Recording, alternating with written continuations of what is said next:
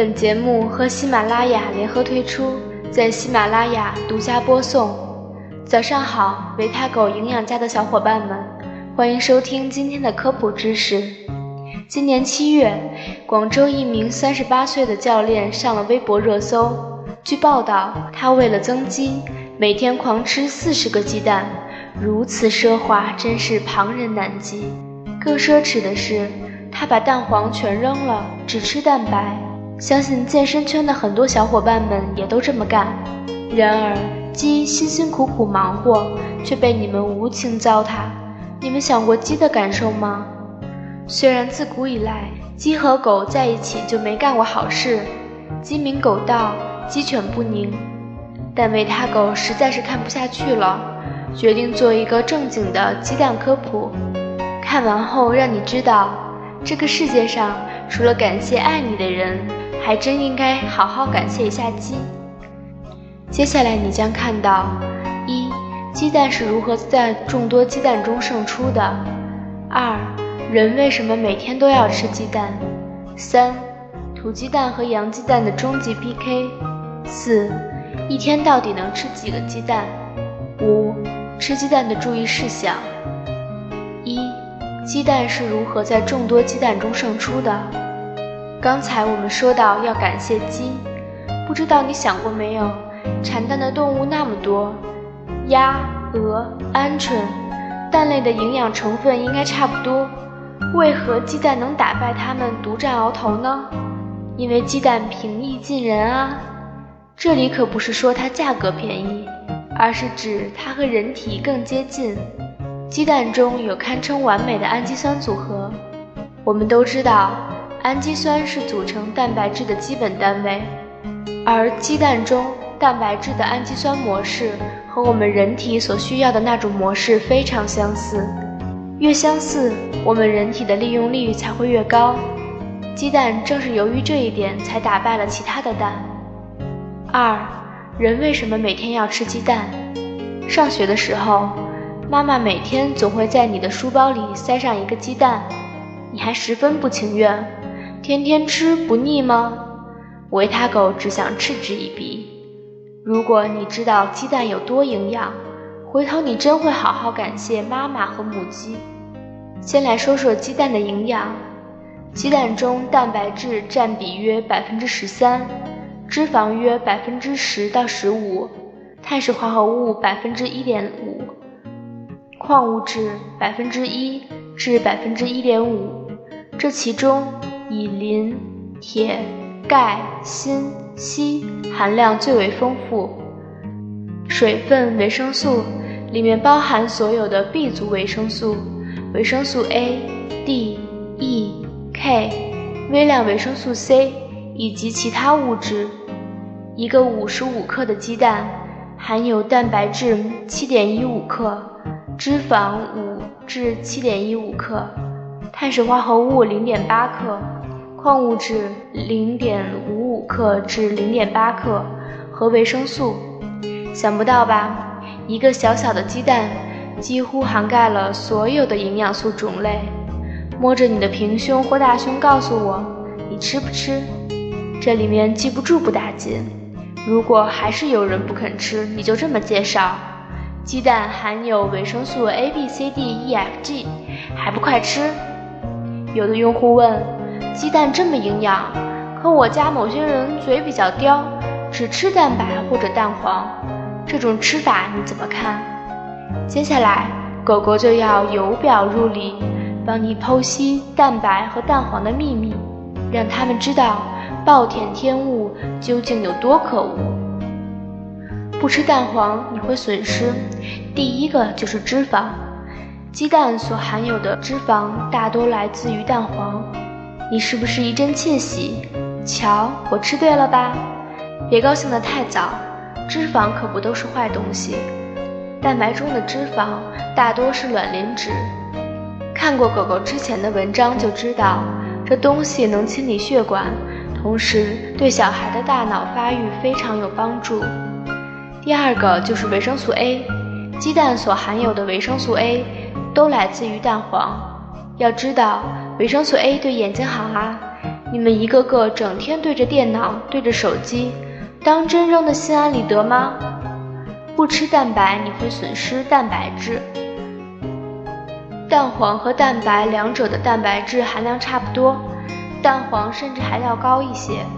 但是你要知道，一个鸡蛋往往是蛋白多，蛋黄少。如果蛋白被你扔掉了，你也与大量的蛋白质无缘，多可惜！要知道，蛋白质是生命的基础，你缺少蛋白质，身体素质、免疫力就会下降，还谈什么诗和远方？有的用户又问了。你把鸡蛋说的这么好，我看未必吧。蛋黄的胆固醇很高啊，开篇的那个教练不是也把蛋黄都扔掉了吗？你说的没错，这也是为什么有的人不敢吃鸡蛋或者不吃蛋黄的原因。但这里面是有误区的。下面我们来正确的认识一下胆固醇。正常摄入胆固醇不会导致血脂升高。人体内的胆固醇主要有两个来源。一个是内源性，就是我们人体自身合成的，这是主要来源；二是外源性，即通过食物获取的。一般来说，外源性的胆固醇仅占体内的七分之一至三分之一。胆固醇过多会使我们的血脂升高，而外源性胆固醇的占比较小，这也说明升高人体血脂，外源性的作用远远小于内源性，所以。只要不是大量吃鸡蛋，就不存在高胆固醇，不用担心会得心血管疾病了。而且上文我们还说了，蛋黄中的卵磷脂能阻止胆固醇和脂肪在血管壁上沉积呢。胆固醇也有好处，例如胆固醇经过代谢后能转化为七脱氢胆固醇，它经紫外线照射就会变为维生素 D 三。能促进我们人体钙吸收，所以胆固醇并非都是对人体有害的物质。关于胆固醇的更多知识，也请关注公众号“维他狗营养家”，回复“胆固醇”三个字获取。三、土鸡蛋和洋鸡蛋的终极 PK。现在七十岁的老人乘坐公交都不需要花钱了，这带动了市区和城郊的经济流通。早上六点。郊区的张奶奶坐公交到城里菜市场采购鸡蛋后，回到自己的农家。七点，市区的王大妈乘坐公交来到郊区，去她家采购土鸡蛋。现在土鸡蛋的价格水涨船高，想买到正宗的更是难上加难。然而，大量的研究表明，其实土鸡蛋、洋鸡蛋营养相似。如果硬要说它们的差别，就在于风味吧。土鸡蛋更好吃一些，因为土鸡蛋是在散养的环境下，无拘无束，心情好，吃的是草籽、蔬菜、小虫、粗粮等天然食物，食物花样多，心情好，所以产出来的蛋更好吃。用户问我妈经常爱买绿壳鸡蛋，她说这是土鸡蛋，更营养健康，是真的吗？才不是呢。绿壳蛋不一定是土鸡蛋哦，也不存在什么营养价值更高。蛋壳有白色、红色、青色、褐色等，主要由原卟啉、胆绿素等物质决定，与鸡蛋的营养价值无直接关系。例如，有些鸡血液中的血红蛋白代谢可产生卵壳卟啉，因而鸡蛋可呈现浅红色，而有些鸡。如杭鸡、白洛克鸡和养鸡场的鸡不能产生卵壳卟啉，所以呈现出白色，颜色完全是由鸡的品种决定的。四，一天到底能吃几个蛋？这个问题，即到底是先有鸡还是先有蛋，成为第二大谜题。今天就来给大家说说。首先，第一点，为增肌狂吃蛋白好不好？回到开篇的案例，那个教练一天吃四十个蛋白，被各大媒体报道，不少健身党在下面点赞。这是一件值得炫耀的事吗？这种吃法虽然确实是长了肌肉，但是在要命啊！狗狗之前吃肉减肥的文章是怎么说来着？过量摄入蛋白质会增加肝脏、肾脏的负担。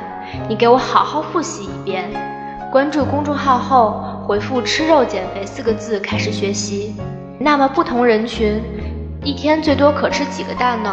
说了半天，每天究竟能吃几个蛋呢？如果不怕长胖，不怕增加一点点慢性疾病的风险，不怕饮食太单一，吃不腻，还真是可以以下面二零一六版 DRIS 二零一三作为参考。我们来做一个假设，DRIS 二零一三建议成年人男性蛋白质的摄入量为六十五克每天，一天其他的任何蛋白质都不摄入，只吃鸡蛋。一个五十五克的鸡蛋。约含有七点一五克蛋白质，成年男性每天可吃九个鸡蛋。再扩展一下，成年女性需要的蛋白质是五十五克，六岁小孩是三十五克，两岁孩子是二十五克。也就是说，成年女性每天可以吃八个鸡蛋，六岁孩子每天可以吃五个鸡蛋，两岁孩子每天可以吃四个鸡蛋，这样一天的蛋白质摄入量就够了。再多就要超过了，但是这基本是做不到的。一般人吃三个蛋就想吐了。终极建议：每天吃一个，蛋黄不要丢。你别翻白眼，这是真理啊，孩子。从营养学的角度来看，为了保证平衡饮食，满足机体需要，又不致营养过剩，在一般情况下，每天吃四十至五十克，一个左右比较好。如果你实在是鸡蛋终结者，想多吃，那么少加点油，多选择这些做法：煮荷包蛋、蒸鸡蛋、蛋花汤。五、吃鸡蛋的注意事项：一、这些人慎吃，甲之蜜糖，乙之砒霜。就像你比公司的王小花长得好，但单身的是你而不是他。这些人群是。第一种，鸡蛋蛋白质过敏人群以小孩为主。鸡蛋蛋白质过敏的人群，尤其是一岁以内的小孩，添加辅食一定要注意是否蛋白质过敏，可做一个过敏原测试。同时，不建议将蛋黄作为补充铁的来源，因为吸收利用率不好。即便是孩子不过敏，添加辅食的顺序也应该从少量蛋黄开始。再慢慢过渡蛋白。第二种就是诊断为高胆固醇血症的人群，此类病人每天膳食中胆固醇的摄入量应控制，如果摄入过多的胆固醇，仍可使血胆固醇升高。三、肝硬化血氨高的人群。四、肾功能不全的病人。后面三种人需要在医生的指导下吃鸡蛋，当然，这些人毕竟是少数，大部分的人还是可以和鸡蛋愉快的玩耍的。另外，这些鸡蛋不要吃溏心蛋、生鸡蛋。溏心蛋的蛋黄仍是半液体状，说明没有完全达到杀菌的温度。如果正好碰上被污染的鸡蛋，容易引起肠胃不适，比如拉肚子。呕吐、腹泻等，生鸡蛋就更不要吃了，一点也不酷。最佳的煮蛋时间是十分钟，吃熟的，妈妈再也不担心你的营养。还有一种非常重口味的毛鸡蛋，你也不要吃，偏偏有的人爱吃。这份勇气，就是梁静茹看了也会为之鼓掌的。殊不知，毛鸡蛋就是死胎蛋，是没有完成孵化的鸡蛋。吃了之后对身体极其不利，因为容易被微生物感染。除此之外，绝大多数的营养在胚胎发育过程中都被消耗掉了，跟新鲜的鸡蛋是没法比的。再说了，吃起来一嘴毛，你心里不发毛吗？做一个优雅的女子，追求品质生活，从好好吃鸡蛋开始。好了，今天的科普就到这里结束了。欢迎关注公众号“维他狗营养家”，学习更多知识。我们下周三再见。